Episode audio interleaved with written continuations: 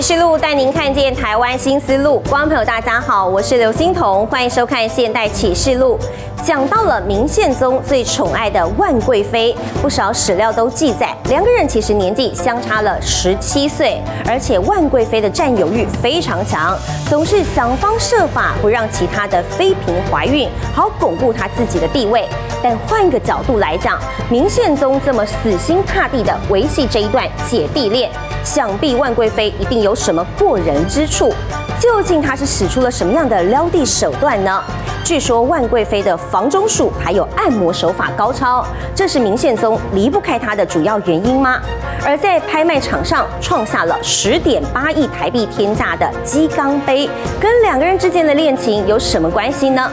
明史还记载，万贵妃毒害所有的皇子，被誉为是蛇蝎心肠。但为什么乾隆皇帝替她亲自担案呢？请看资深记者陈雀莲、王钱忠、鲁玉婷带您来探索这一段神奇的姐弟恋情。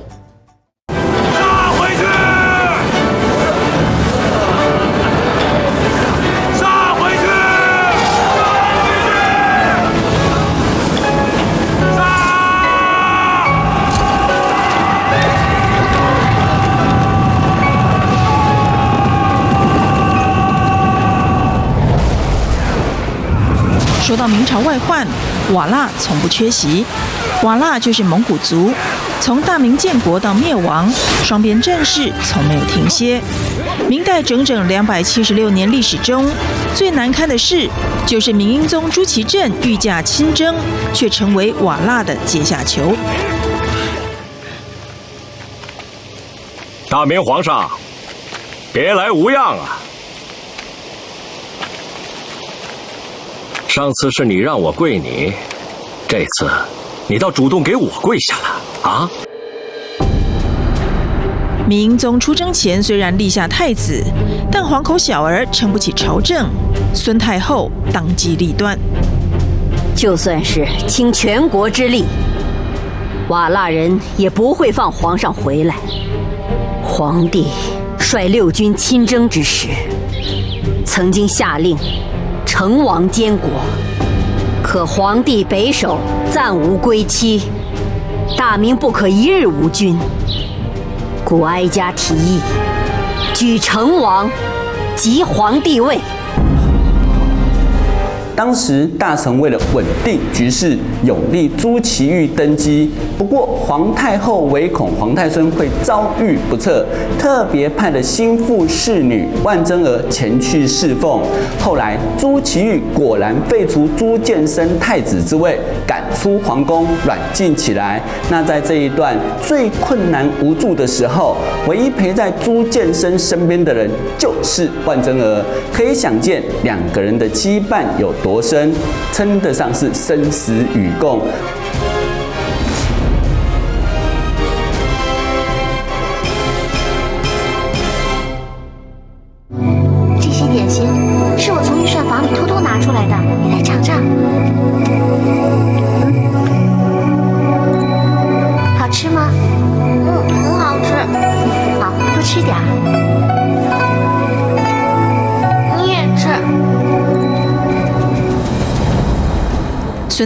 老谋深算，一定想得到失去父义的朱见深日后会很辛苦。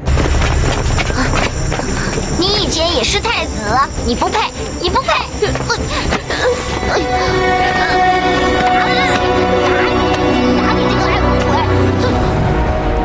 由他亲手调教出来的万贞儿，果然没有辜负他的期望，多次救了皇孙朱见深。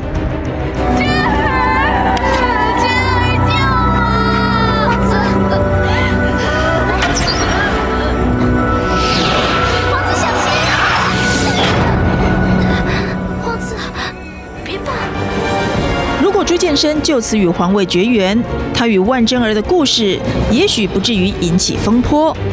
但当土木堡之役中被俘虏的皇帝朱祁镇回到燕京并复位后，独子朱见深成了当然的皇位继承人。明宪宗他在五岁被罢太子以后，十岁又登上了太子的位置。对他而言呢，他的心理跟所有的生活方向都依存在这个万贵妃身上。也就是我们讲的万贞儿身上，这样的一种感情的一种漂浮跟一种真实跟不真实的情况下，就所谓像现在所讲的一种恋母情结，也如同现在我们所常常在谈的妈宝现象。在动工期间，万贞儿就一直以一个似母姐又似妻妾的身份陪伴朱见深。但当明英宗得知朱见深与万贞儿有了肌肤之亲后，勃然大怒，认为大龄宫女勾引年少太子，罪不可恕，还责以一百大板。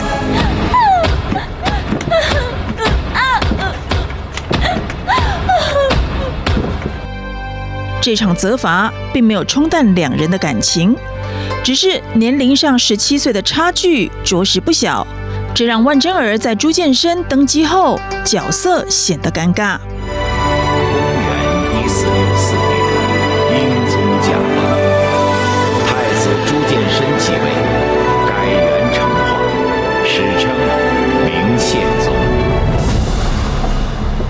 朱见深心目中的皇后首选当然是万贞儿，但从内廷到外朝却是人人反对。朱见深无奈之下，只能退而求其次。奉天承运，皇帝诏曰：册封吴氏为后，万氏为贵妃，丁此。万贵妃其实是相貌平凡的女子，除了身材丰满外，没有特别之处。清初文人查继佐写的《醉为录》更提到万贵妃貌雄声巨，类男子，意思就是说她的声音大到像男人一样。所以宪宗的生母周太后也曾经疑惑地问儿子说：“为什么要专宠万贵妃？”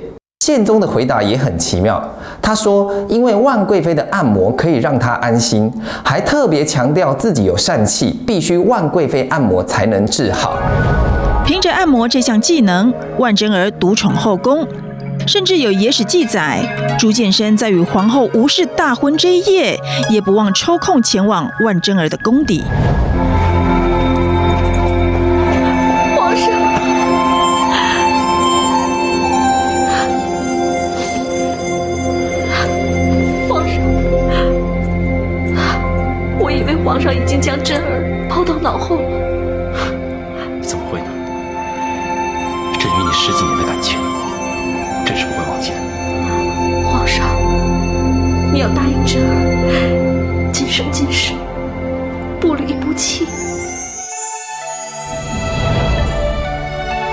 为什么万贞儿的一颦一笑都这么牵动着朱见深的心呢？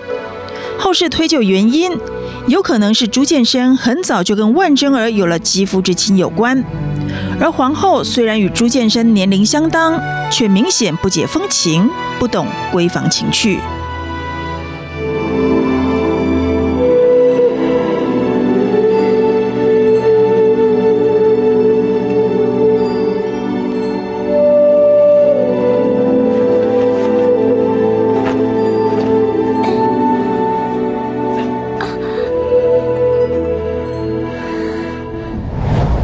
真儿非常懂得如何变着花样来取悦朱见深，无论是幼时的无理取闹，或者是长大后无伴的任性，万真儿都有办法去应付。而这样的变也让万贞儿带入闺房情趣之中。只要她一察觉朱见深腻了，马上就会换个花样玩，让那些自认的妃嫔相形见绌。而这也是朱见深会对万贞儿情有独钟的原因。小小宫女出身的万贞儿，拥有当朝皇帝百分之百的真心相待，这也让她恃宠而骄，面对皇后视而不见。也太无礼了，竟然不向皇后娘娘下礼。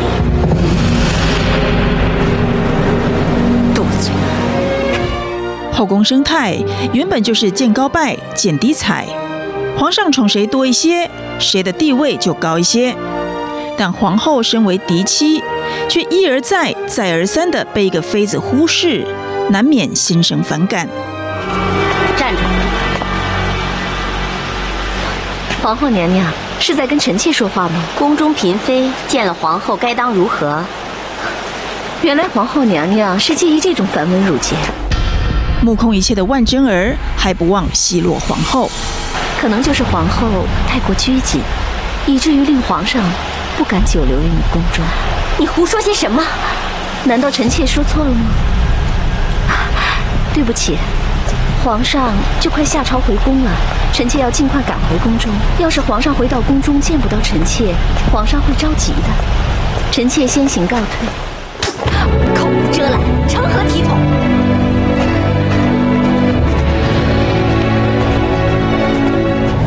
万贞儿恃宠而骄，成为贵妃之后，还仗着皇帝的宠爱，对吴皇后不敬。吴皇后当然会愤愤不平啊，所以杖打万贞儿作为惩罚。爱妃，来，让朕看看，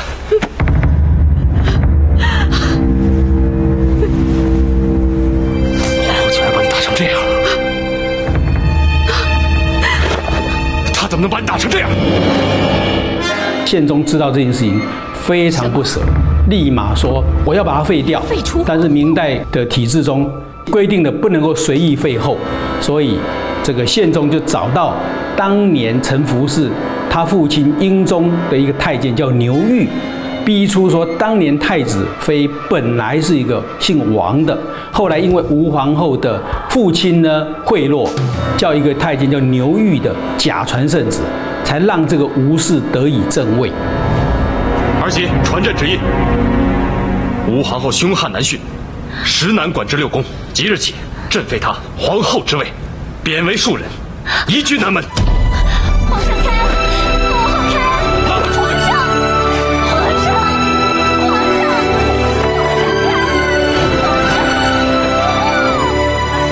婚不到一个月。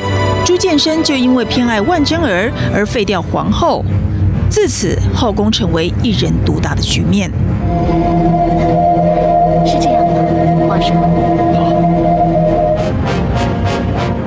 为了讨万贞儿的欢心，明宪宗还特别下令景德镇烧制一批瓷器送给她，其中一对酒杯，杯身描绘了公鸡、母鸡带着小鸡啄食的图案，显见帝妃间的浓情蜜意。鸡缸杯大家都听过，可是不知道它来源。其实它就是明宪宗送给万贞儿的礼物，它也是中国第一个五彩的一个创举。那它的上面有这个拇指图，是明宪宗想象说，哎，当时万贞妃送给他这么多温暖，他用这个杯子当礼物。那目前呢，全世界传世不到十件，大部分都在博物馆里面。那在二零一四年曾经拍到十几亿台币，现在目前被中国的一个姓刘的收藏家收着。朱见深对万贞儿的感情是一种涌泉以报的心态。事实上，由于朱见深的童年处在皇位争夺的惊涛骇浪中，不管是生理上、心理上，都跟一般人很不同。朱见深从两岁起就被卷入皇位漩涡之中，生命朝不保夕，整整八年的提心吊胆，让他留下了口疾的后遗症，说不出“是”这个字。就有一个官员就提醒他说：“哎，那你要不要改‘照例’两个字？”结果呢，这个“照例”就变成他以后的回答官员的一句话。那这位出这个点子的人呢，后来被他提升为礼部侍郎，所以被讥笑为说他叫“两字尚书”。也就是说，朱见深潜意识中总会担心受怕，即使贵为皇帝，还是严重缺乏安全感。万贞儿等于是他的定心丸。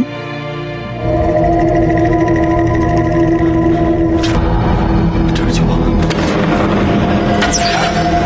酒，这是酒。明史呢记得万贵妃一段话：帝美游幸，非龙服前驱。万贵妃随明宪宗出游，身着龙装，作为一个马前锋。有时又佩刀侍立左右，不但带给宪宗新鲜感，也被外界视为他是心腹，如同今日的贴身保镖一样。如果分析其中的原因，不外乎就是万贵妃在宪宗心中是从小就保护他、照料他的女人，穿着军装护卫在前，更是与其他的女子不同，别有韵味。朱见深把万贞儿当成保护神，当皇后被废后。万贞儿几乎等同后宫之主，尤其传出她怀孕消息，她受宠幸的程度又更上一层楼。恭喜皇上，娘娘这一脉是喜脉。喜脉？那就是贵妃有身孕了是吗？回皇上，正是。一听说大明皇室有后，连一向看万贞儿不顺眼的周太后都放下成见。谁生的都是我大明血脉，这个万贞儿到底有没有这个福气，为我皇家生下龙子。宫里一片喜气洋洋，大伙儿都知道，一旦万贞儿生下的是皇子，极有可能就是未来国君。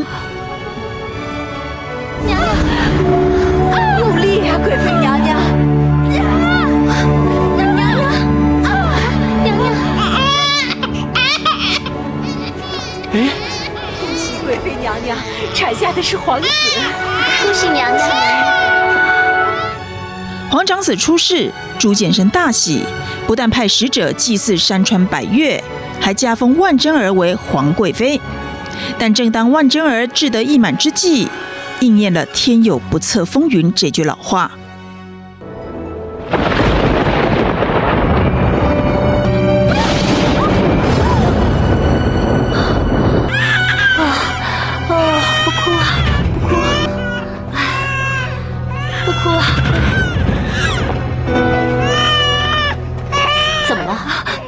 该死，实在是不该深夜打扰娘娘。可是皇子哭闹了一夜，奴婢不知道如何是好。来，给我。哦。谁也没想到，一夜雷雨过后，不满周岁的皇长子因为急惊风夭折了。皇儿，你睡够了没有啊？不能那么贪睡啊！睡够了。就要醒来，知道吗？娘娘，皇子他已经……不许胡说，全部退回去。是。失去爱子的万贞儿悲痛异常，而经过太医诊治后，认为高龄的她要再度怀孕的机会微乎其微，这也让急着想延续大明香火的周太后颇有微词。想当年，哀家生下皇儿的时候，年方二十。后来，哀家也想为皇儿多生几个皇弟皇妹，可是却未能如愿以偿啊。万贵妃如今的年龄比哀家当年年长不少啊，想再添个一男半女。并非易事啊！按照周太后的意思，就要为皇帝广纳妃嫔，延绵子嗣。朱见深不便忤逆太后心意，却是事事以万贞儿的意见为意见。皇上要臣妾选妃，这也太奇怪了吧？不奇怪。如果爱妃能够选出合意的儿，那日后相处方能和谐。这样也表明朕对爱妃并无二心。好，在万贞儿的精心挑选下，后宫果然新进了几名嫔妃。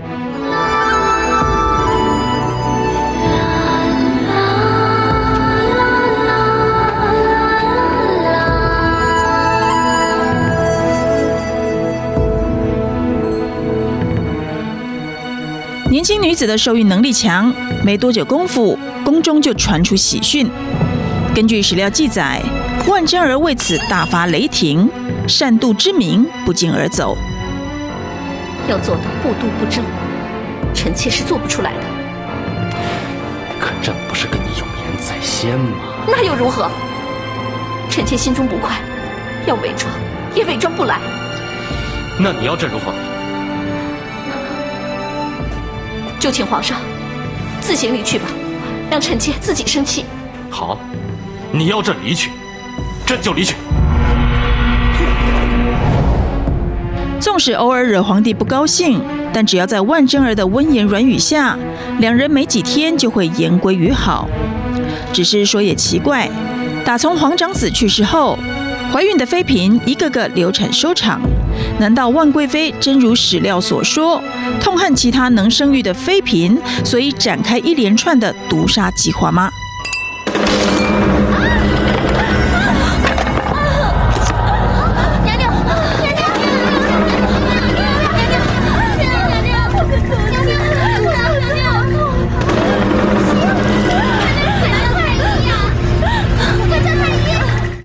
明史》对万贵妃的两个重要指控归纳有两个，一个是后宫有任皆遭潜害，二是指控万贵妃专防逆祸，不让其他的嫔妃接触献宗。在历史剧中，万贞儿的手段层出不穷，还会让太监偷偷在怀孕妃嫔的必经之路上泼上滑油。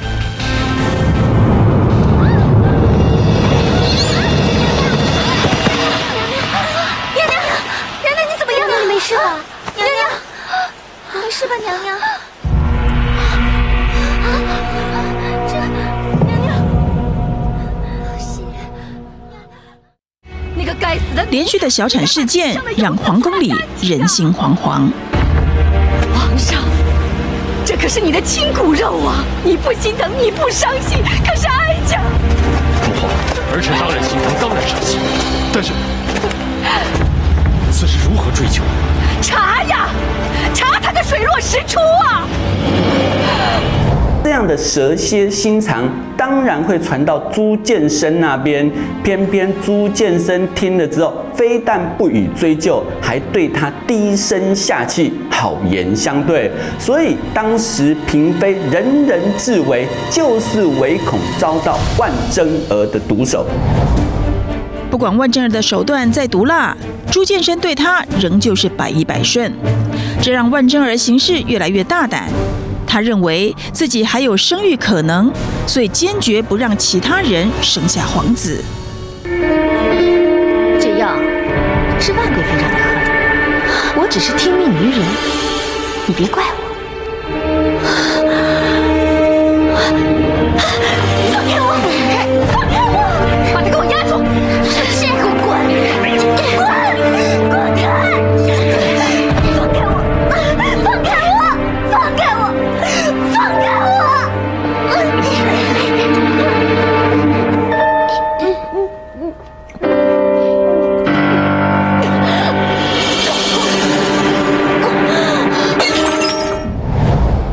他一发现哪个嫔妃怀孕，就会派人以治病为由下药让她流产，摆明了就是不要有人比他先生下皇子。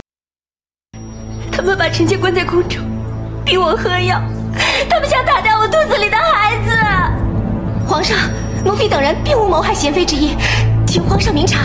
皇上，你相信我，这是七小这个贱婢亲口告诉我的，他是万贵妃派来。谋 害我的娘娘，你责骂奴婢没有关系，但请你别牵扯到贵妃娘娘身上。看起来整个后宫对于万贞儿唯命是从，但仔细想想，上有周太后跟明宪宗，下有朝廷大臣跟几万双太监宫女的眼睛盯着，万贞儿真的能够只手遮天吗？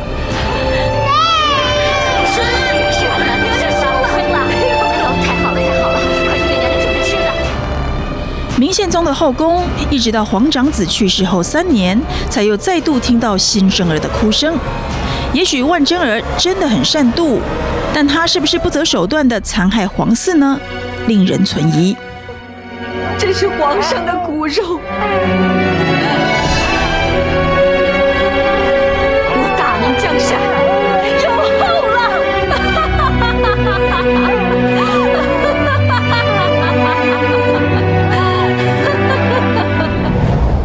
宪宗有十四个儿子，六个女儿，在明代所有的皇帝中仅次于明太祖朱元璋。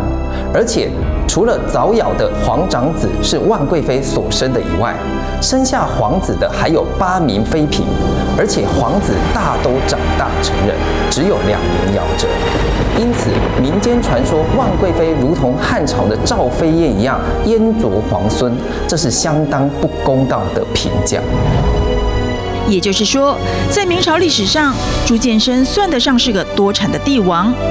那么，明史上说万贞儿手段毒辣的传闻，到底是真是假，还是根本是后世人对他的污蔑呢？万贵妃毒害嫔妃以及众皇子的说法，其实是来自于明末余慎行写的《古山笔俎》。他还特地强调说，这是万历年间一位宫中老太监讲的。后来这段记载被收录进去清朝编修的《明史》，坐实了万贵妃的罪行。不过，明神宗和明宪宗相隔了一百多年，听到的故事是否正确，这其实是要存疑的。一个太监讲一百多年前的宫廷秘闻，竟然被收录进《明史》之中，也难怪连清朝的乾隆皇帝都忍不住撰文为万贵妃抱屈。乾隆御批通鉴特别撰文反驳万贵妃逼迫嫔妃堕胎一事，他认为传言岂能轻信，还特别分两点来论证。第一，他说成化五年伯贤妃生下了朱佑吉。六年，继淑妃生下了朱佑称；七年，朱佑吉封太子，隔年去世。但《明史》却写万贵妃害朱佑称的时候，宪宗没有子嗣，这显然是错误的。第二，《野史》里面说朱佑称在宫中秘密抚养，那怎么可能不被万贵妃察觉呢？所以乾隆认为这个是稗官《野史》所杜撰的。乾隆皇帝的一支御笔，还是堵不了天下悠悠之口。其实把万贵妃的故事搬到现代，就是一场标准的姐弟恋。只能说这对帝妃生不逢时，树大招风。明孝宗朱佑称的成长史可以说是历代皇帝当中最坎坷的。据传明宪宗是在瞒着万贵妃的情况之下，宠幸了宫女纪氏，十个月之后就生下了朱佑称。而当时后宫当中，万贵妃权势如日中天，怀孕的妃嫔不是流产就是死于非命。朱佑称他是怎么逃过一劫的呢？明宪宗真的在朱佑称六岁的时候才知道他有这一个儿子吗？朱佑称为什么会变成历史上唯一一个奉行一夫一妻制的皇帝呢？请看资深记者陈雀莲、王前忠、卢玉婷的深度报道。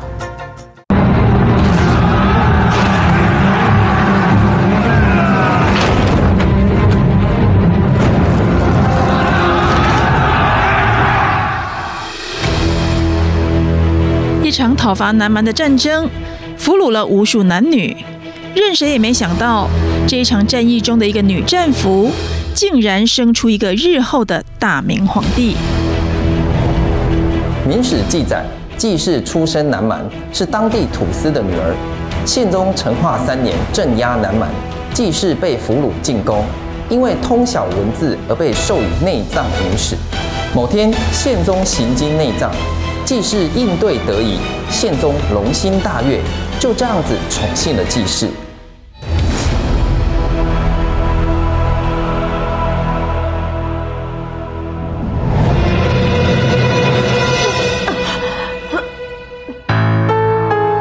身为明宪宗朱见深临幸的女人，不见得是件好事，因为万贵妃虎视眈眈盯着后宫，一听说有人怀孕。岂能善罢甘休？既是怀孕后，万贞儿怒不可遏，派人用药为她堕胎。但派去的宫女同情纪氏，谎称她是病痞，也就是肚子里面有了肿块。那万贞儿不疑有他，就此放过纪氏。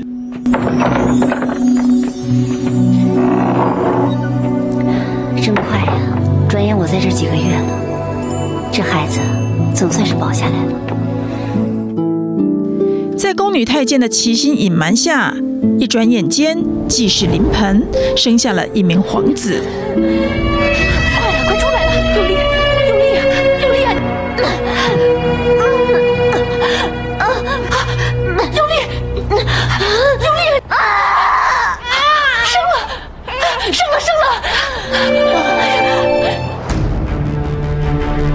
记载，当万贵妃得知有皇子出生，怒不可遏。正当想下手除掉心腹大患时，周太后挺身而出。万贵妃，哀家告诉你，人在做，天在看。哀家劝你好自为之。你们都听着，以后贤妃搬回倚霞殿。至于皇孙留在哀家宫中，由哀家亲自照料。谢太后。有史料记载，季氏之子朱佑称，就是因为有周太后的保护，才能屡次逃过万贵妃毒手。皇上，可否让臣妾抱一下小皇子啊？好啊，难道你喜欢，来。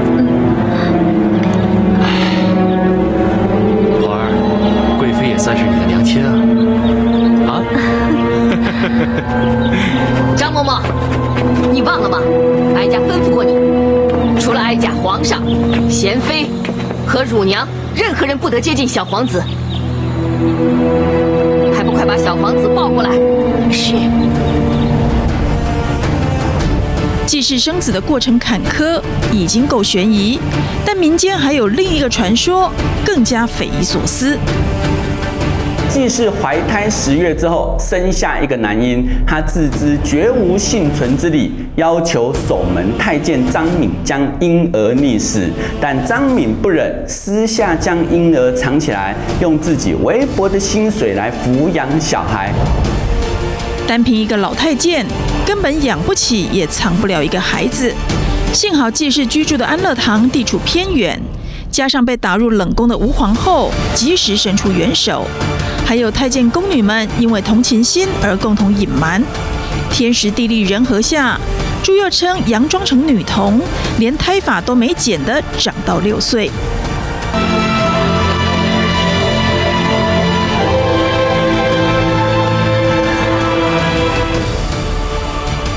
就在朱佑称六岁那年的某一天，明宪宗对影自照，叹息着没有子嗣。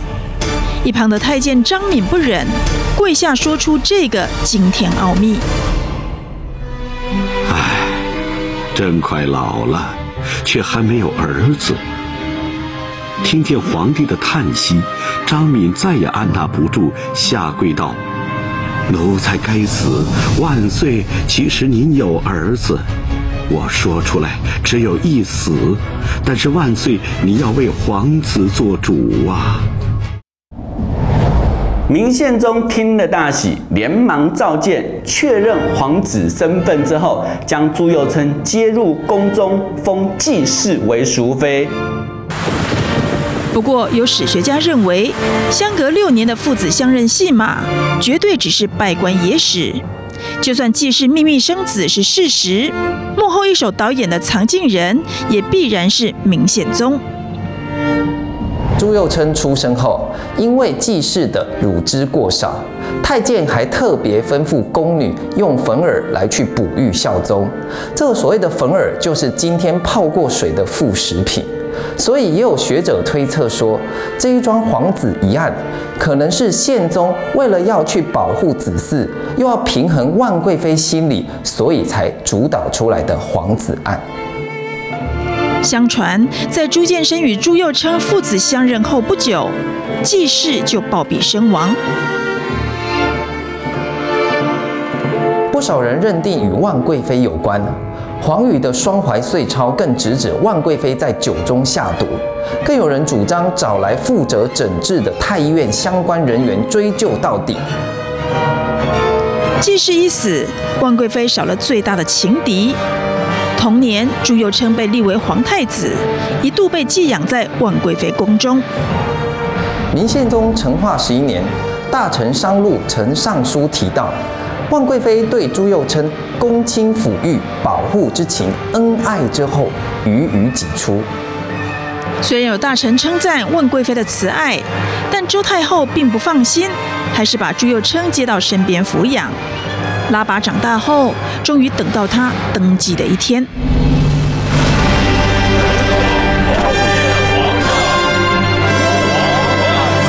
万万岁！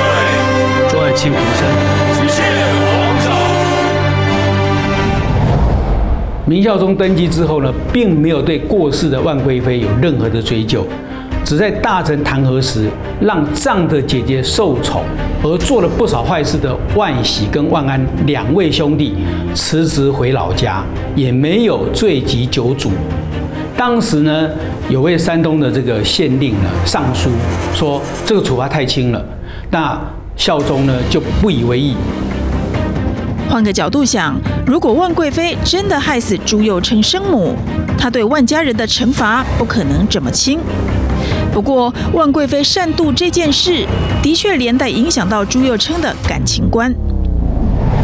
后宫嫔妃争风吃醋，导致朱佑樘幼年坎坷，好不容易进宫后，母亲因而暴毙，这使得明孝宗对嫔妃宫斗极为厌恶，再加上他与张皇后感情十分融洽，两人兴趣相投，使得他不愿再娶嫔妃，破坏这样的幸福。臣等参见皇后娘娘，娘娘千岁千千岁。都起来吧。谢皇后娘娘。尽管大臣不时建请皇帝选妃，但明孝宗总是借口推辞。从十八岁大婚到三十六岁驾崩，都只有张皇后一个妻子，成为史上唯一一个实行一夫一妻制的皇帝。历史记载，明朝中后期的选后制度，皇后往往出自平民之家，而出身小家碧玉的张皇后。美丽聪慧，性格活泼，跟温和宽厚的孝宗恰巧形成性格上的互补。两人婚后同睡同吃，几乎形影不离。朕听说我的皇后娘娘最近心绪不宁，亲手熬煮了这汤药。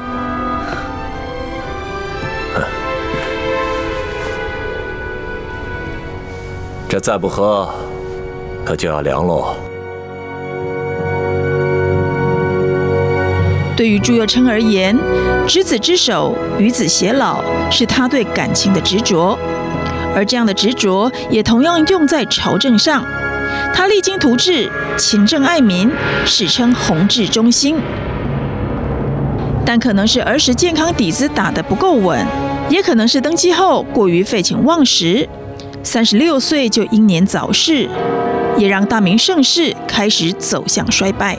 明朝有一个叫做汪直的宦官，深得万贵妃的提拔，还有明宪宗的赏识，他一跃就变成了西厂的厂工，权势凌驾于东厂还有锦衣卫之上。那么根据明史记载，汪直是明军镇压叛乱的时候俘虏的瑶族幼童，因为聪明伶俐，就被选进了宫廷当中当了小太监。但是这么一个没有背景的宦官，他到底是用了什么样的手段，可以在职场上三级跳呢？真的是跟一则民间传说的妖狐夜出有关吗？那么到底妖狐是何方妖孽呢？汪直又是怎么斩妖除魔，让明宪宗对他深信不疑？请看资深记者陈俊莲、王前忠还有杨俊维的深度报道。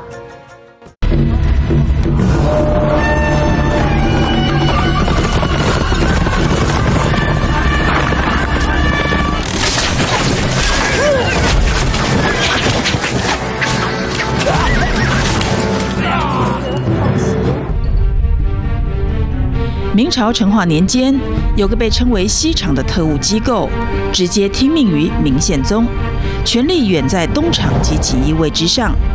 厂公汪直是个宦官，他是明宪宗与万贵妃共同的心腹。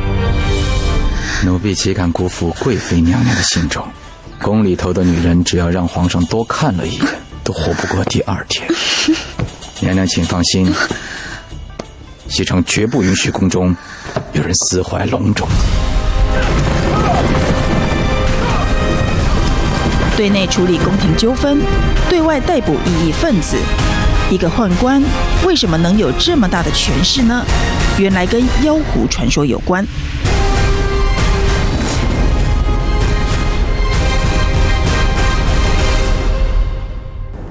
明宪宗成化十三年，京城有个商人叫做赵临安，在出城经商时遇到一个面纱美女，说是美到必须头戴面纱。可是当他把这个女人带回府邸后，第二天宅子里面的人，连同宅里的鱼呀、狗，全都死光光，而且身上全无伤痕，而最关键的面纱美女却不知所踪。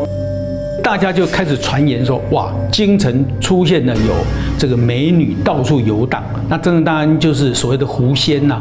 那呃老百姓都相信这是在狐狸精在作祟。当时宪宗呢就让东厂跟锦衣卫去调查这个狐仙的事情，就完全无所获。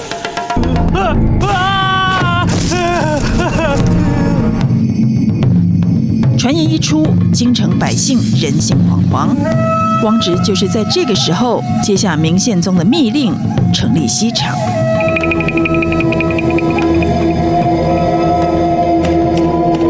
长公，内营已调来禁卫三百，末将已经把他们编制好，任由长公吩咐。我说江副将，你看啊，现在我们西厂要什么有什么，要人有人，要钱有钱，还怕什么？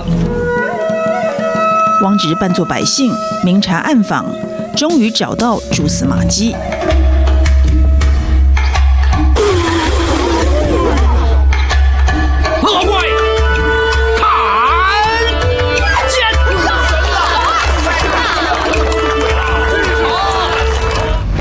西厂的汪直呢，追查，他就认为这个道士叫李子龙的呢，与此事脱不了关系。那李子龙也承认了，这个妖狐夜出呢是他计划的一部分。李子龙跟他的党羽不止在京城的大街小巷出没，他们更找机会结识朝中亲贵，在这些人的帮助下，有机会登上高处观察内宫。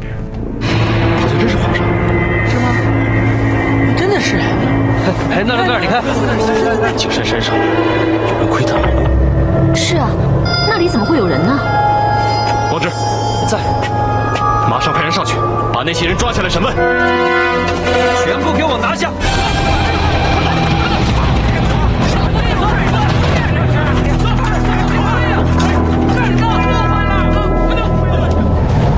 李子龙不堪严刑拷打，供出阴谋。原来他是受命于蒙元朝廷的僧人，以道士身份作为伪装，潜入大明，目的是用蒙元喇嘛教的秘术来造成大明朝野恐慌，并伺机控制大明皇帝。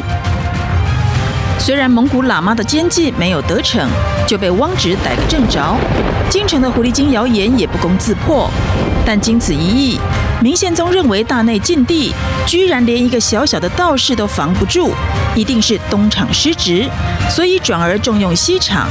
汪直权势如日中天，凌驾于东厂与锦衣卫之上。先斩后奏，皇权特许，这就是西厂。够不够清楚？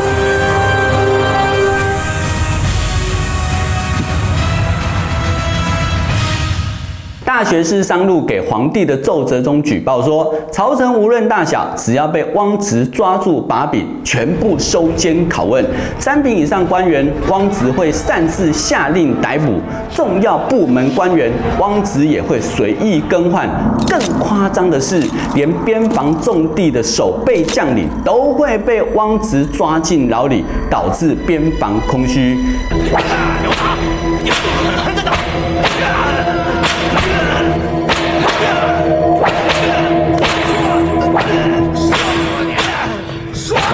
交出另外一些官员的名单？这群老虎疯长，嘴都很硬，什么也不敢说。说呀！西厂等于成了法庭跟监狱的混合体。不止如此，朝廷的既有收入也常成了西厂的囊中物。长公，这些都是查抄越王府时得到的。啊，黄金二十万两，白银千两。好，还有各种金银珠宝。好，这些是地契以及银票。接着，一半送归国库，一半留在西厂。知道了。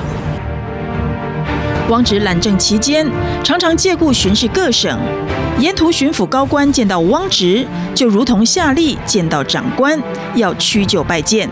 他的爪牙也遍布天下，恣意横行，没人可以抗衡。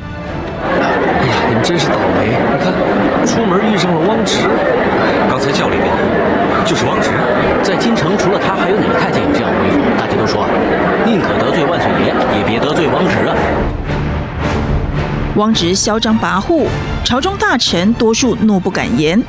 没想到，却有个嫉恶如仇的戏子阿丑，以一场戏上演离间计。根据《明史·汪直传》记载，当时有个名叫阿丑的匪优，某一天在宪宗面前表演的时候，装醉谩骂，旁人说皇上驾到，阿丑还是继续谩骂。旁人又说汪太监来了，阿丑赶紧起来站在一旁。民间还盛传说无知有汪太监，不知有天子。由此可知，汪直恣意横行到什么样的地步？在这场排忧讽刺的戏码后，众大臣也上书参劾，这使得明宪宗对于汪直的信任度急转直下，对他日益疏远。你有没有替皇上好好想一下？爱妃所言有理，汪直，此事朕不想再提，退下。皇上，皇上，朕说了不想再提，退下。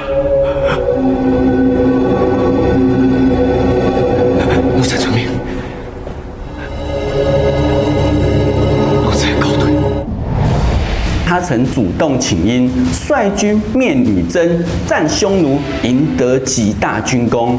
而他掌握西厂大权之后，努力打击锦衣卫跟东厂的贪污滥权，让这两个特务机关的不法情势为之一治。也许是功过相抵，所以明宪宗虽然不再信任他，却也没有予以重惩，只将他降职贬到南京。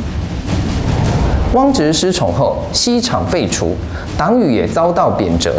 根据《明史》的记载，汪直最后的下场是进粮死。